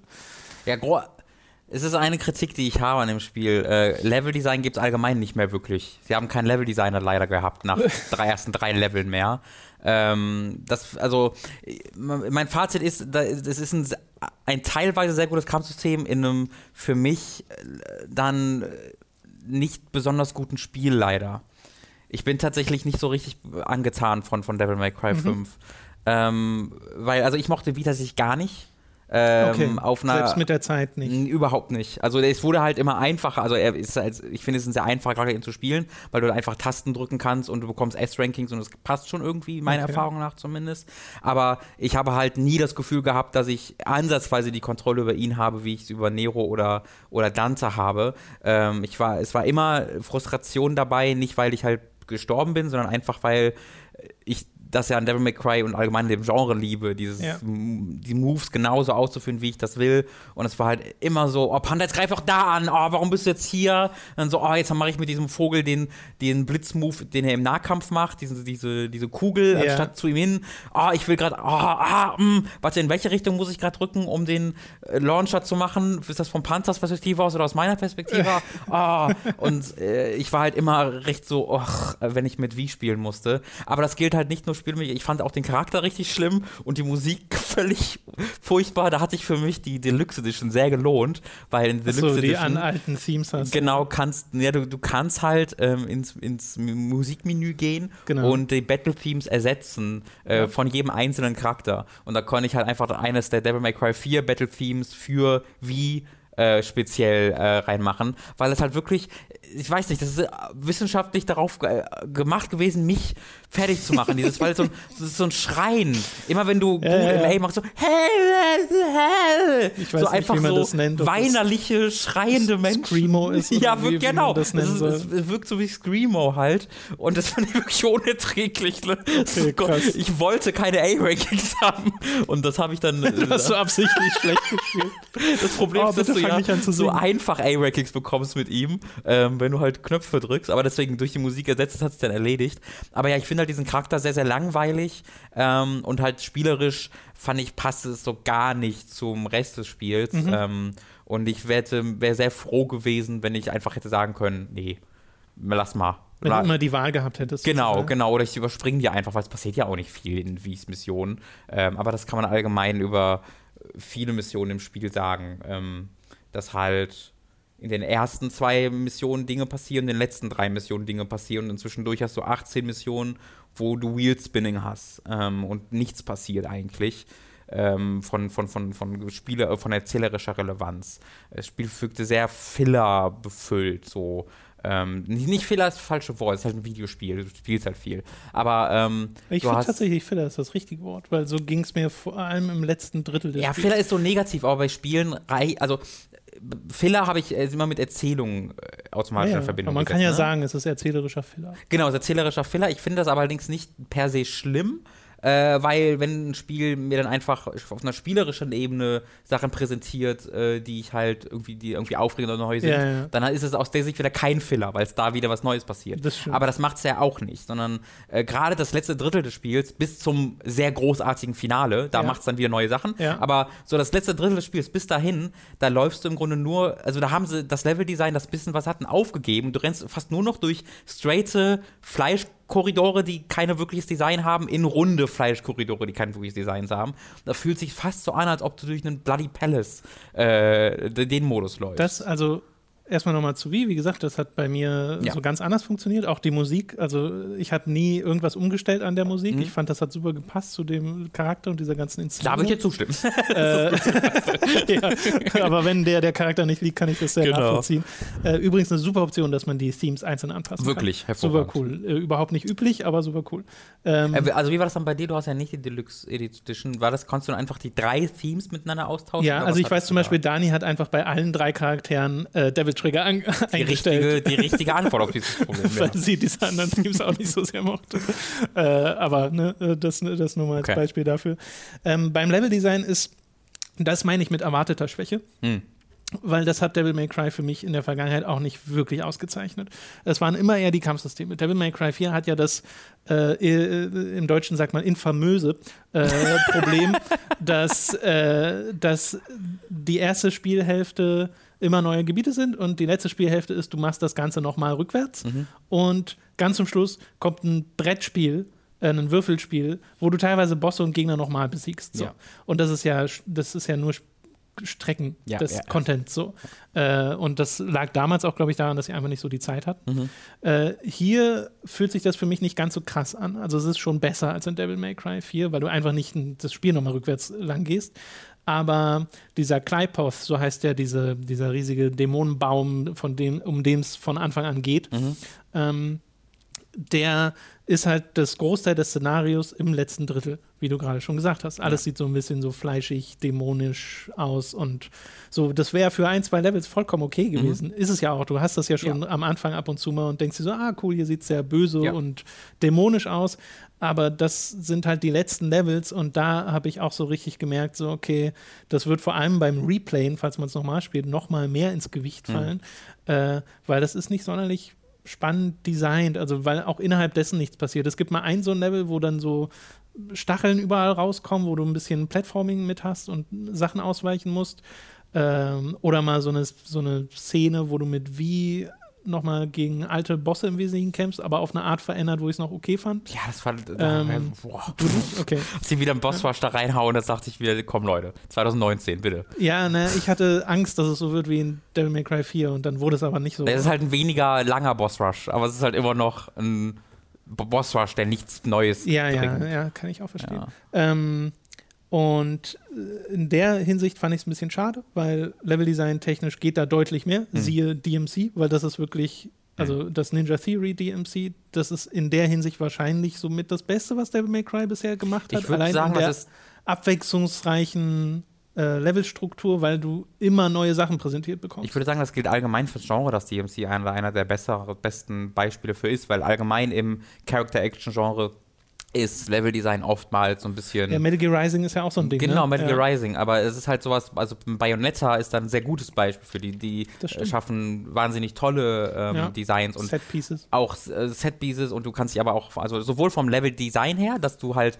auch ein bisschen offenere Level hast und ein bisschen rumrennen kannst und Sachen entdecken kannst, aber eben auch vom Design her. Und beides ist in Devil May Cry 5 komplett weg. Äh, deswegen, also ich finde tatsächlich, Devil May Cry 5 ist so ein krasser Rückschritt im Vergleich zu 4, 3, Mhm. 2, also 2 würde ich mal raus, weil es nur einmal, Ja, ja, klammern ne? mal aus. aber, und auch 1, ähm, weil du halt in vier Jahren musst du nochmal die Level durchrennen, aber du hast halt verschiedene Level, durch die du, du Szenarien, rennst, ja, ja. genau. Hier hast du halt von Anfang bis Ende, also die, ja, das zweite Level ist eigentlich das coolste, wo du durch diese halb überschwemmte, oder dritte, wo du durch die halb überschwemmte Stadt Mhm. springst, da siehst du noch was am Horizont, das sieht ganz cool aus, weil das wir im Stream gespielt haben, das erste Level.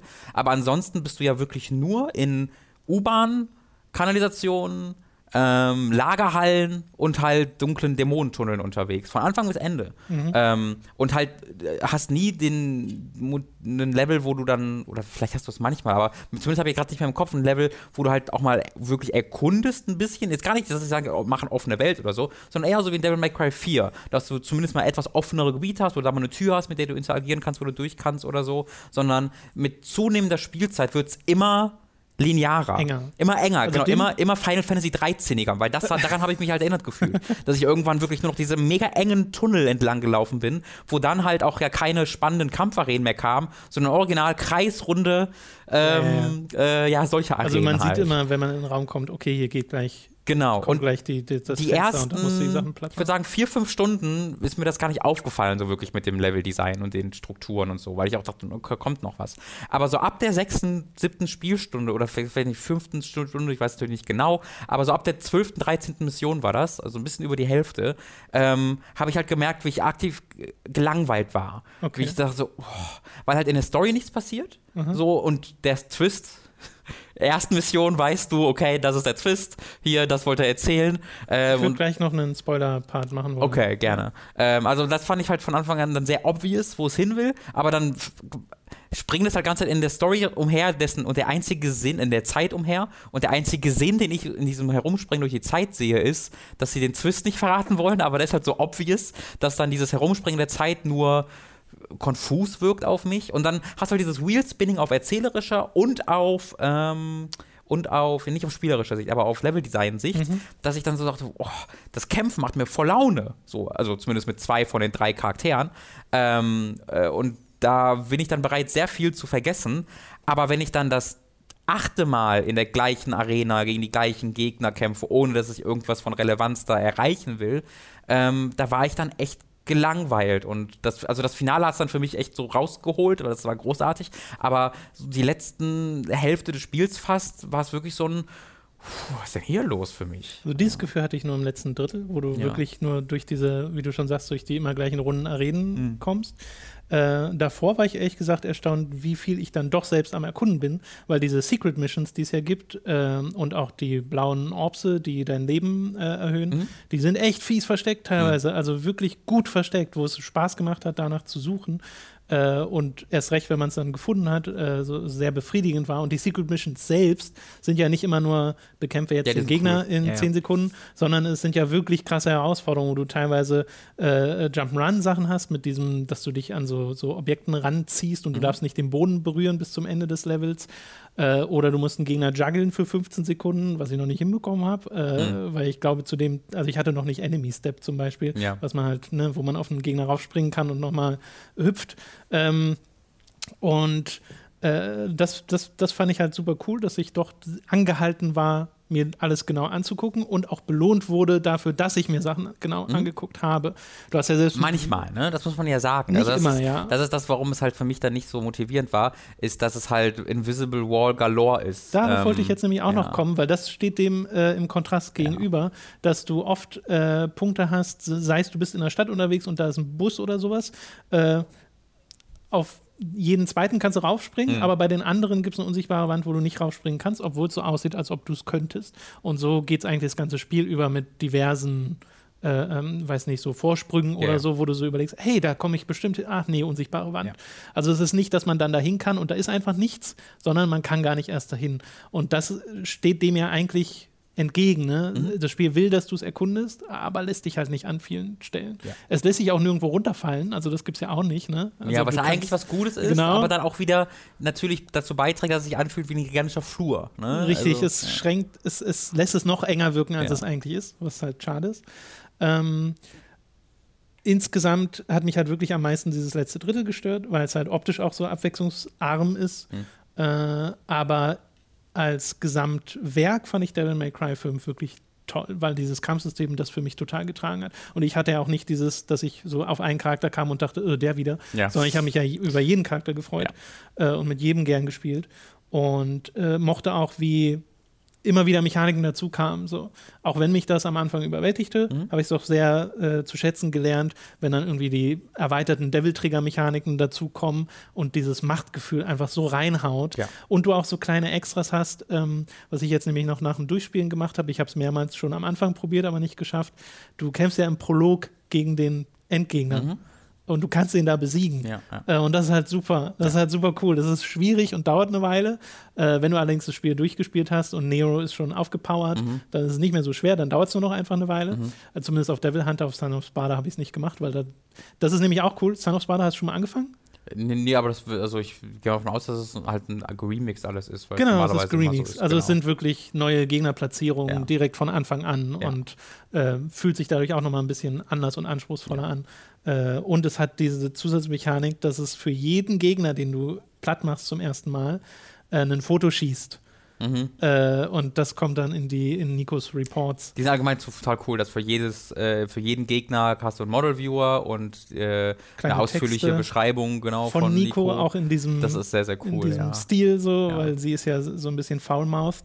Äh, generell war das ein Aspekt, der mich richtig überrascht hat, wie gern ich in die Galerie gegangen bin, mir diese Beschreibung Mhm. durchgelesen habe äh, ähm, und der Musik gelauscht habe. Da läuft ja teilweise so ein Die Musik ist so, so, gut, super die da läuft. Chiller Remix Oh, von Devil Trigger. Das ist so geil. Der ist super toll. Also da hat es einfach Spaß gemacht, so Zeit mit diesem Spiel zu verbringen auf der Ebene, äh, was ich sehr zu schätzen wusste. Und auch so die Details, dass wenn du das Spiel durch hast und du dann im Hauptmenü bist, dann siehst du ja immer die äh, Ansicht von dem Wagen, mit dem sie rumfahren, Mhm. von innen.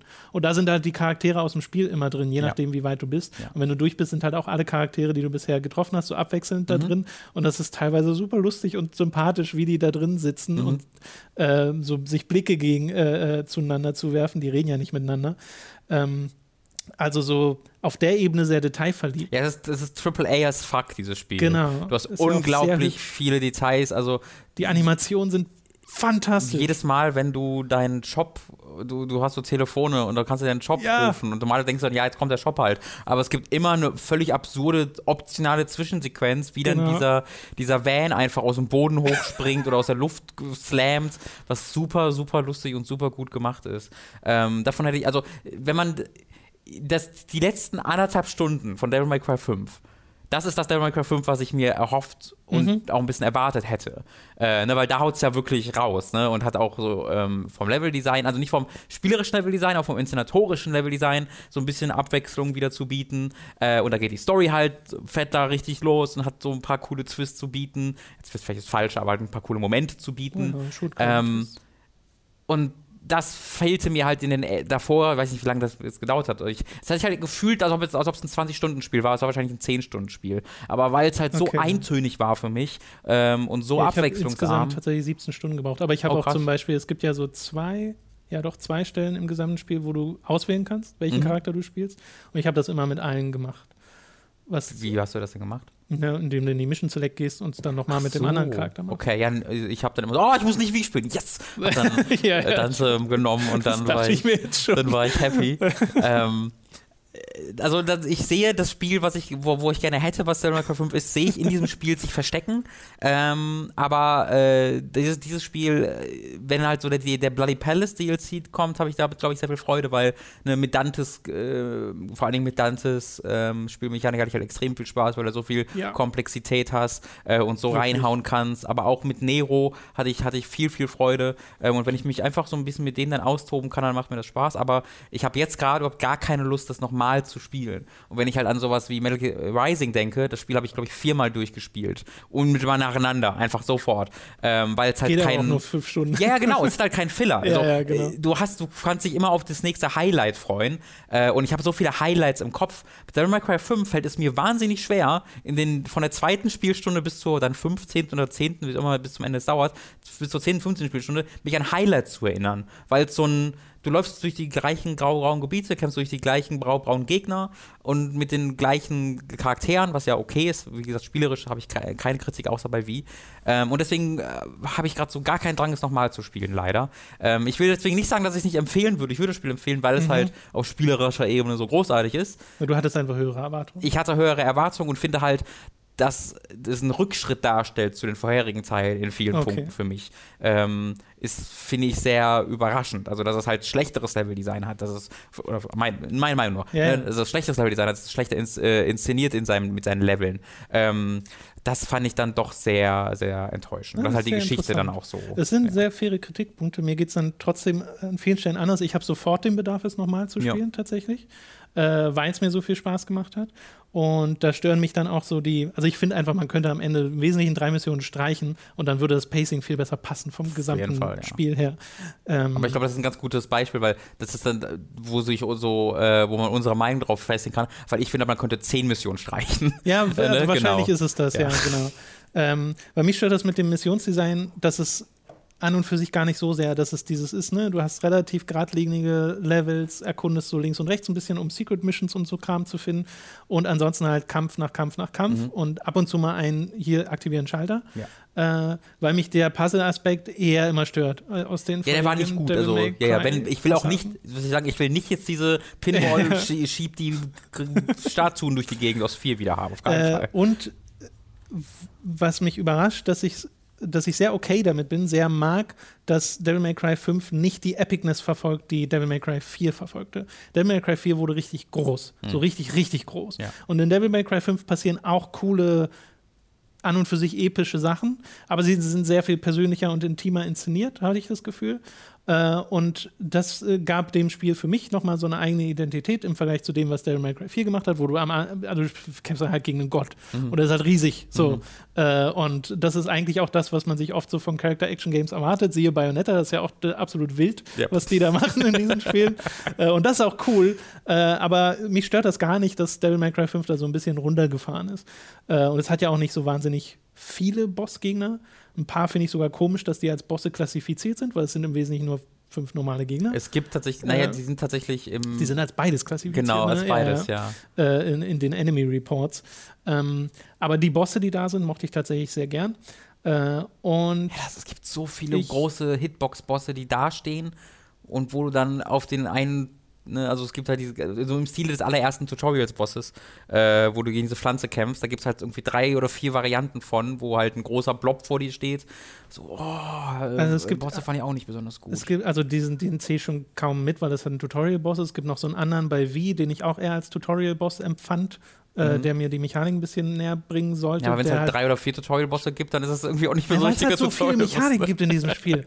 Also äh, es ist wahrscheinlich auch aus, aus, äh, aus äh, äh, Game Design-Sicht nicht so einfach, das den Spielern Mhm. äh, nahezulegen.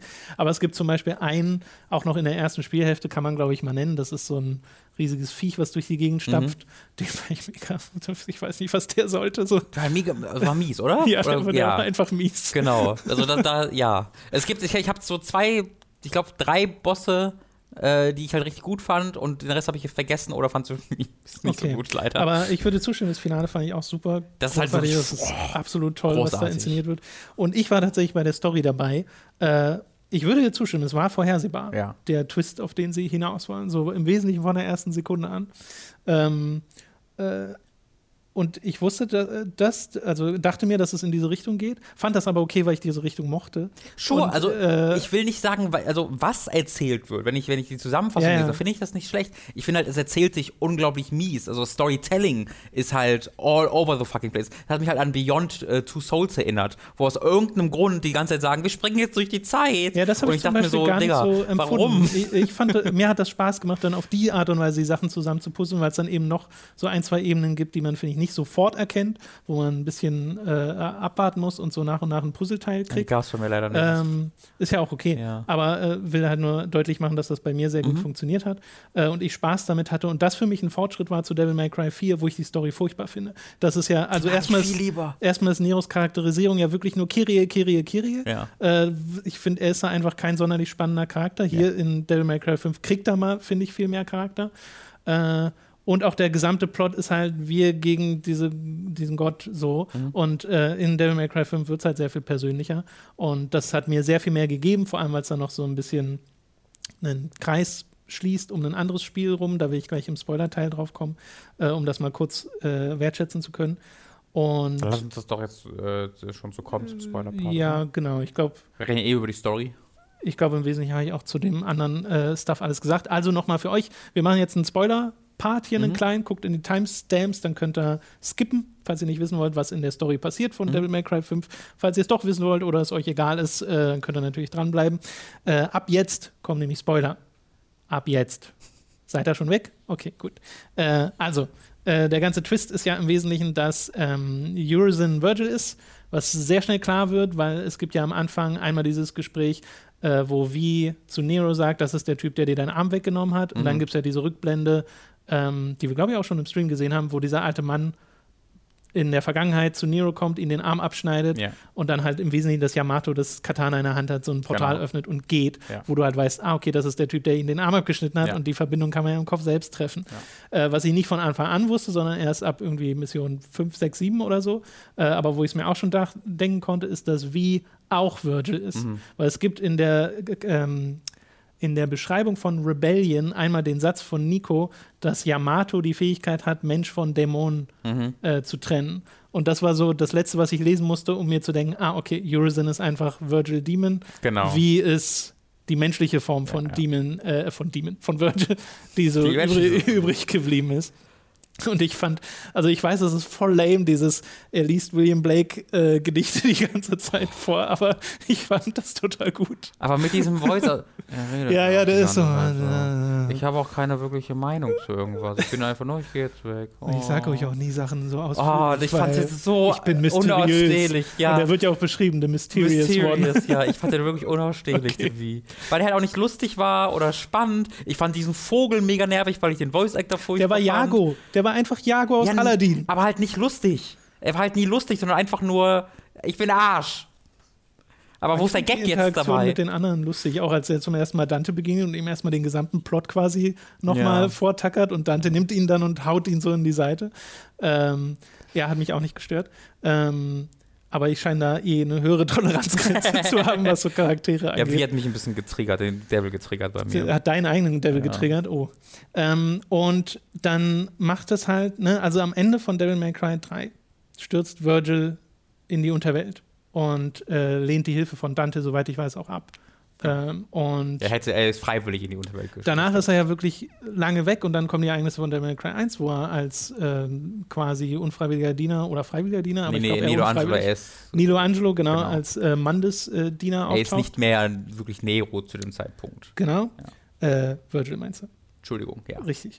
Und äh, dann ist das jetzt quasi das erste Mal, dass er wieder auftaucht in der Story Mhm. seit dieser Nummer. Äh, und da finde ich es gar nicht verkehrt, dass sie einem nicht groß erklären, äh, wieso ist er denn so abgefuckt so. Das erklärt sich im Wesentlichen aus Ja, der ja. Lore der Ja. Geschichte. Äh, und dass er dann halt äh, sich in zwei spaltet, um seine Dämonen-Machtfantasie weiter äh, ähm, ausführen zu können. Und die menschliche Seite hat dann so seine, ihre eigene Motivation, sich dann wieder zu verbinden. Und ich mag halt sehr dieses Ende. Sie ist es wieder auf einem großen Turm, halt der in diesem Fall ein Baum ist im Wesentlichen. Und es wird revealed, dass Nero äh, Virgils Sohn ist. Und diese Verbindung, dass es da eine gibt, die wusste man ja schon seit Teil 4 im Wesentlichen, Ja. wo sie nie richtig ausgesprochen wurde. Ich finde, das ist einer der spannendsten Plotpunkte aus Devil May Cry 4, aus dem nie was gemacht wurde. So. ja ne, das ist Die das Vergangenheit wieder- von Nero. Das, war halt immer so dieses Ding, okay, der ist der Vater, aber einfach how, warum, wieso? Das wurde ja nie angesprochen in 4, so wirklich. So immer das Ne, und Weirde. man wusste ja auch nicht so 100%, ist er jetzt der Sohn von Virgil oder in welcher anderen familiären Beziehung Ach so, steht er mit ja, das habe ich immer so interpretiert, aber das Ich glaube, das sein, gibt, dass es gab auch immer diese Fantheorie. Ja, ja. Ne? Äh, Und hier wird es jetzt halt bestätigt. Ja. Und erneut keine große Überraschung. Aber an und für sich mag ich das total gerne, Sure. weil es eben dazu führt, dass sie äh, Nero und Virgil, ähm, äh, nein, anders, Dante und Virgil, Mhm. Nero die Menschenwelt überlassen Mhm. und diesmal zu zweit in die Unterwelt fliehen, wo, äh, fliegen, wo es vorher nur Virgil war. Und das zieht so einen Kreis um den Anfang der Serie, der Lore zumindest mit Devil May Cry 3, äh, den ich sehr wertzuschätzen weiß. Äh, und ich mag auch, dass so diese brüderliche Rivalität Ja. selbst dann da unten nochmal aufgegriffen wird, weil um ihre Zeit zu vertreiben, kämpfen sie jetzt einfach die ganze Zeit gegeneinander. Ja. Und es wird ja bestimmt in Devil May Cry 6 geben, wenn das ein Erfolg ist, äh, wo es dann irgendwie äh, wieder diese Dualität gibt. Du spielst Nero in der äh, Menschenwelt und die beiden wahrscheinlich in der Unterwelt. Ja, oder die sind da wieder in der echten Welt, das ist ja alles relativ Genau, sie können das ja äh, relativ schnell hin und- Aber das mochte ich auch sehr, ja. Äh, und ich mochte auch diesen Moment, dass es so epic wie Nero Ja, ja. zwischen den beiden kommt und sie so voneinander abhält. Auch da wird aber wird leider, also mag ich sehr, wird leider ein bisschen durch diese Inszenierung mit dem Timeline so ein bisschen äh, äh, geschwächt, fand ich, weil du halt das, erst siehst, wie er kommt und weißt, das ist Nero, aber dann gibt es ein kurzes Flashback, wie du siehst, wie er hinrennt und Ja. dann siehst du es nochmal. Ähm, das wäre, wenn man das alles direkt, weil irgendwie, sie haben das technologisch, äh, gibt es, glaube ich, hier einen Zwang, ähm, dass irgendwie immer wieder kurz geladen werden muss, weil sie faden immer Ja, raus. auch, ja. Und ganz oft gibt es Momente, wo ein Fade-Out so gar nicht passt, wo eigentlich ein harter Cut und dann geht Genau. die Musik los oder so, aber stattdessen hast du so einen langsamen Fade-Out. Das auch ist ein bisschen weird inszenatorisch, aber das mochte ich auch alles, also wirklich total gerne. Mhm. Dieses, ähm, wir kämpfen, also wir, wir wollen uns töten, aber wir haben eben auch diese dann doch sehr brüderliche und dann irgendwie fast schon freundschaftliche Rivalität, aber hassen uns dabei irgendwie und necken uns dabei aber auch Ja. irgendwie. Das äh, mochte ich sehr und dass dann halt Nero dazukommt und sagt so, ihr Fucker, Genau. du, ihr dummen Idioten, jetzt chillt doch mal. Ähm, das, das mochte ich extrem gerne. Ja, genau. Und dass auch Dante einmal einer so richtig reingibt. Und dass sein Design, dass seine Flügel Arme sind. Ja. Weil natürlich müssen es bei Nero Arme sein, weil es geht die ganze Zeit darum, dass ihm ein Arm fehlt. Ja, ja. Äh, das ist auch sehr schön. Ich mag auch dieses Gespräch zum Schluss mit diesem äh, You can cry. Und er so, no, stop saying cry. Und Ja. dann Devil May Cry. Ah, fuck. Wurde das eigentlich am Ende von vier, das ist zu lange her, gesagt, dass der auch ein Devil May Cry Business aufmacht? Weil das habe ich immer so ein bisschen verwirrt. Nee, nicht so Das, wirklich. dass, der, dass der so auch, weil es gibt jetzt zwei Devil May Cry Businesses, weil genau, es gleich gibt das Mobile, was Nero macht und Okay. das, was halt Dante Okay. hatte mit Trish und Lady übrigens. Das ist mein Story-Kritikpunkt. Ja. Die hätte man komplett rauslassen können. Die erfüllen Ja, nämlich gar keinen Zweck, außer hübsch nackt. auszusehen Ja. und äh, dass man Expositionen ihnen gegenüber Mhm. aussprechen kann. Weil ich dachte noch so, okay, es kommt irgendwann der Moment, wo man sie vielleicht nochmal spielt oder mit ihnen zusammen äh, irgendwas macht. Aber nee, also du hast einmal diese, diese äh, äh, diesen Rückblick, wo Mhm. Dante zusammen mit den beiden geht, aber du bist ja trotzdem mit Dante allein unterwegs, weil die sind schon vorgegangen. Ja, ja. Äh, die erfüllen keinen Zweck. Mhm. Die hätte man komplett rauslassen können. Aber ich habe irgendwie echt das Gefühl, das ist in vielen Spielen so, weil in Devil May Cry 4 sind sie auch für den Plot irrelevant. Naja, Trish Ähm, hat da Trish- so ein bisschen. Genau, aber auch ohne dass, genau, aber ohne dass Trish wirklich Ja, da sein muss. äh, und in 3 ist halt Lady dann äh, ein zentraler Charakter. Aber Genau, in in 1 Dreier gibt's genau, aber in 1 ist Trish ja auch nur diese Damsel größte Zeit. Ähm, die haben, finde ich, nie so ganz die Zeit bekommen, die sie verdient hätten eigentlich. Naja, Was vor allem hier hat man halt ist. drei Charaktere. Man hätte ja. Ja. theoretisch auch einen von den beiden zu einem Hauptcharakter Voll, machen können, aber wollen sie dann scheinbar nicht. Ja, da ja. wollen sie ihre drei Dudes haben. Ja, ich kann mir gut vorstellen, dass es einfach DLC ist. Ähm, dass sie halt. Ja, äh, vielleicht wieder Special Edition von Teil 4. Ja, ja, genau, dass sie das halt als DLC dann machen, dass du Das halt sein, eine ja. Mini-Kampagne irgendwie oder nur als spielbaren Charakter in der Kampagne Trish oder Lady bekommst. Oder ähm, es greift halt das Ende auf. Sie nehmen ja einen neuen Auftrag an von Morrison Ja, ganz ja. zum Schluss. Vielleicht wird das ja wirklich Das extra wurde mir übrigens nicht gezeigt. Das war super dumm. Ich hatte, ähm, dieses, dieses Spiel hat die großartige Eigenschaft, dass das Cutscenes immer sofort überspringt, wenn du Start drückst oder ja, sonst ja, irgendwas. das ist sehr schade. Ähm, und es hat halt ähm, dieses gleiche Credits wie sonst auch in Devil May Cry, dass du halt spielen kannst, währenddessen, wenn die Mhm. Credits laufen. Und ich musste halt auf Toilette übelst dringend, wenn den Cutscenes schon. Und dann wollte ich, während die Credits laufen, ich spiele, ich spiele ja selbst Start drücken, um zu pausieren. Und da, oh, selbst dann ist es überspringen. und das war halt super weird, aber es ist ja eigentlich so, du hast dann diese Sz- Szene mit Dante, wo du über den Credits kämpfst Ja. und dann kommen die Credits Genau. und dann kommt die Endsequenz Genau. und dann kommt der, ähm, der Score-Screen. Ich habe dann Start gedrückt bei Dante, ne? dann hat er den Dante-Kampf übersprungen, hat mir die Credits angezeigt, aber dann kam danach die Cutscenes äh, mit äh, Lady und Trish und dann nochmal diese Cutscene mit Virgil und äh, Dante nicht. Und auch kein, kein Score-Screen, sondern ich bin direkt ins Hauptmenü gekommen. Aber dazwischen, die Credits waren da. Ich so, was, hä? Okay, das klingt, Weißt du, nicht, und auch- das klingt nicht richtig. Nee, und auch im Story, wenn, du, wenn ich dann im, äh, den, im Theater geguckt habe, habe ich halt gesehen, dass zwei Cutscenes nicht unlocked waren. Und deswegen habe ich dann quasi das Ende nochmal, den letzten Kampf nochmal gespielt. Äh, und dann wurde mir auch alles angezeigt. Es war aber total, also es war sehr weird. Das ist übrigens auch in, das hat äh, ist Dani aufgefallen in Devil May Cry. Wie sagt ja zu Dante, als er ihm den Auftrag da gibt, äh, the sky is Your your reason. reason mit your reason und Ich habe so. laut so, holy, ich habe wirklich laut, ich, ich habe ich hab, ich hab irgendwas gesagt. Und ich dachte so, Okay. oh, jeez. Your ich reason ist wirklich. Ja. Das ist ganz schön. Wie fandest du denn den Schwierigkeitsgrad auf Devil Hunter? sehr einfach. Ähm, Finde ich okay eigentlich, dass es so einfach war. Äh, was ein bisschen schade ist, dass du halt keinen schwierigen Schwierigkeitsgrad zum Anfang an zur Auswahl hast. Ja. Du hast ja nur einfach und normal. Genau. Und normal ist dann schon sehr, an, also ich fand es zumindest dann sehr anspruchslos. Ähm, der, der, einer der letzten Bosse, da musste ich ein paar Mal neu starten, weil ich Mhm. halt keine also ich wollte halt nicht die Werbung benutzen, genau, sondern ich wollte dann schon zum Checkpoint zurück. Und da habe ich ein paar Mal probieren müssen, aber ansonsten war es recht einfach. Finde ich aber, also ich bin jetzt nicht so, dass, das, dass ich sage, es muss alles wie drei kmh sein Ja, von Anfang ja. an.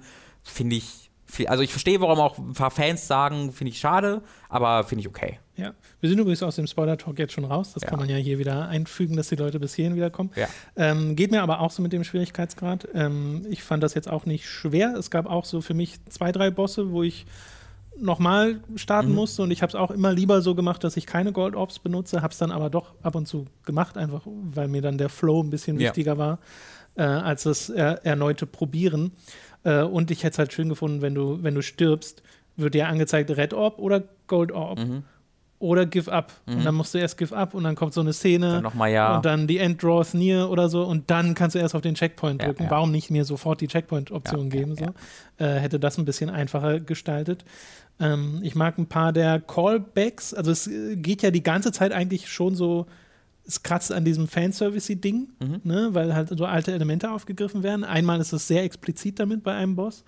Ähm, Aber insgesamt fand ich das sehr gut gelöst. So. Also es, es übertreibt es jetzt damit nicht, hatte ich das Gefühl. Es ist schon eher so dieses, okay, es fühlt sich die ganze Zeit an, als ob die Geschichte wirklich weiter erzählt werden soll. Genau, die Callbacks sind größtenteils geschichtlich ähm, Genau. begründet. Äh, und Ja, genau.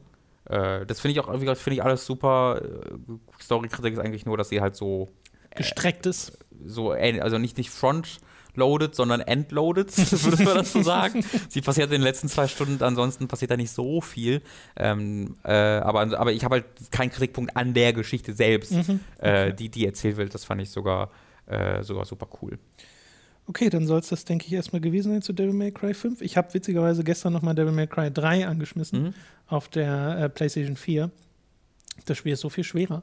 Ja, ja. Es ist so, sofort voll. so viel schwerer. Es ist Ich ja meine, du hast ja diesen, das ist, ist ja infamous, wenn du aus dem Ding rauskommst, diesen einen normalen Gegner als Boss direkt. Ja, ja. Der ist ja, ist ja direkt so, ja, jetzt du spielst mal nicht weiter, wenn du wieder nicht kannst, ne?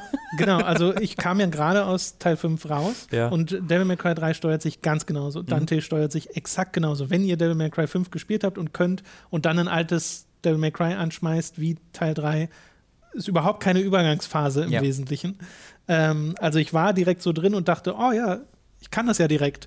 Und selbst dann Ja. äh, bin ich jetzt nicht irgendwie ständig gestorben, aber halt, halt gemerkt, holy shit, die machen halt richtig Damage, die Mhm. äh, Viecher. Du darfst dich nicht treffen lassen. Und da ist es ja auch so, wenn du dich treffen lässt, ist ja der Score komplett weg. Oh, ist ja nicht okay. so, dass du nur runtergestuft wirst, Ja. zumindest so, wie ich das jetzt mitbekommen habe. Ähm, und habe halt den, ne, den Cerberus gemacht und danach noch diesen Centipede-Demon. Der Centipede ist halt scheiße, aber äh, der Cerberus-Boss ist ja ziemlich cool. Bei dem bin ich dann auch einmal gestorben, Mhm. äh, weil das sind halt, also es ist absurd, dass dieses Spiel so rausgebracht wurde.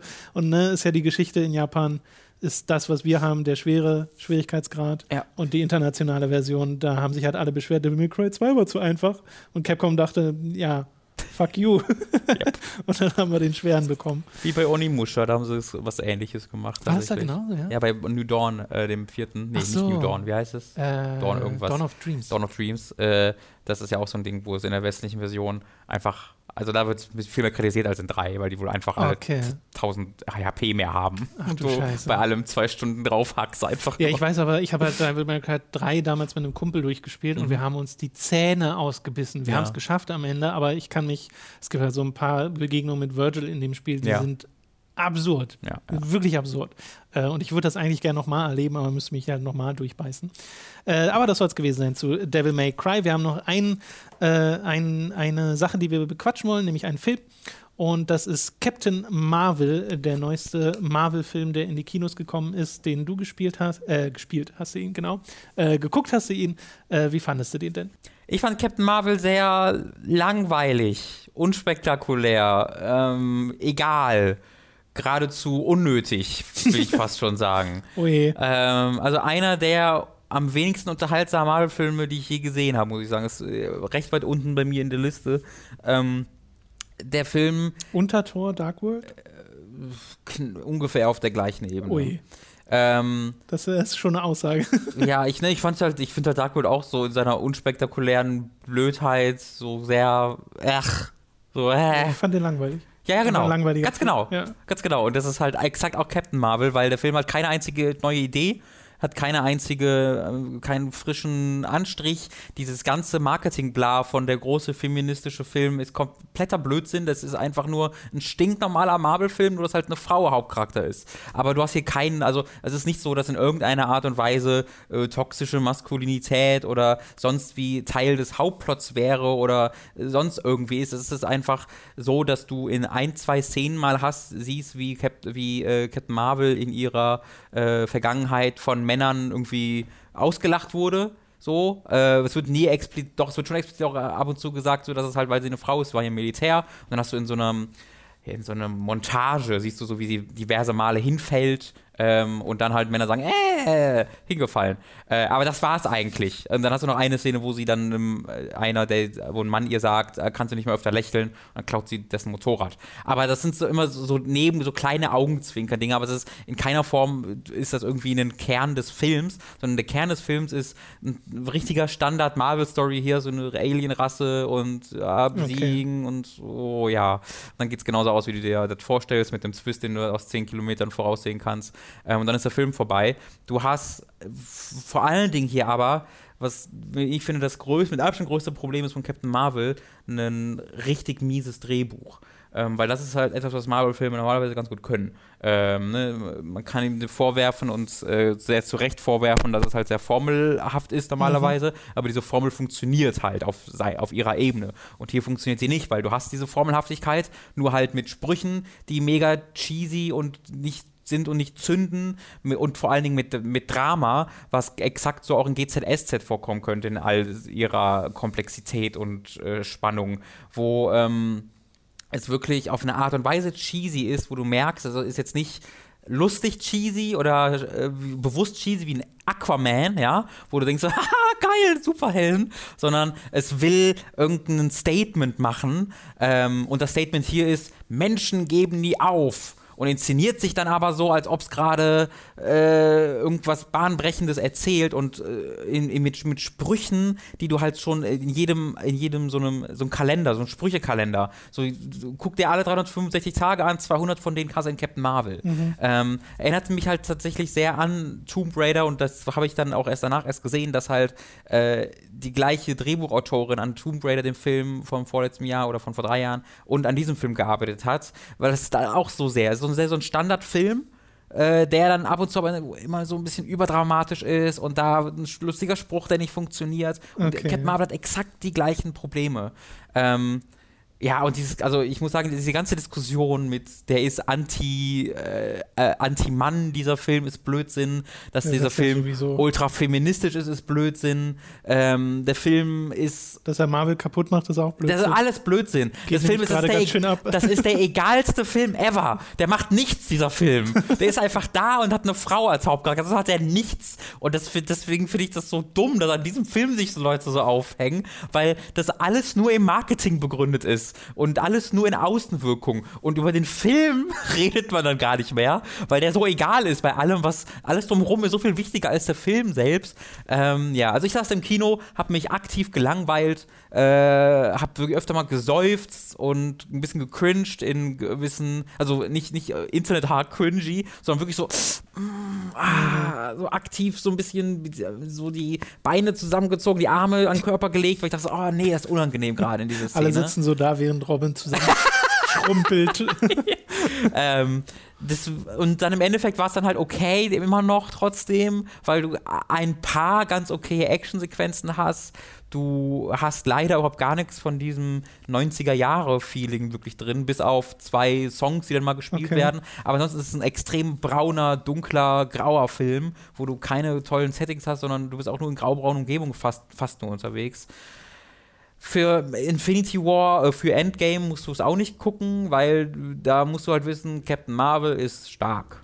So, aber mehr wird da auch nicht jetzt groß erzählt und eingeführt. Ich freue mich halt drauf, sie, sie Endgame zu sehen, weil ich halt Brie Larson extrem respektiere als Schauspielerin. Die ist eine unglaublich tolle Schauspielerin und sie kann halt überhaupt gar nicht zeigen, was sie kann.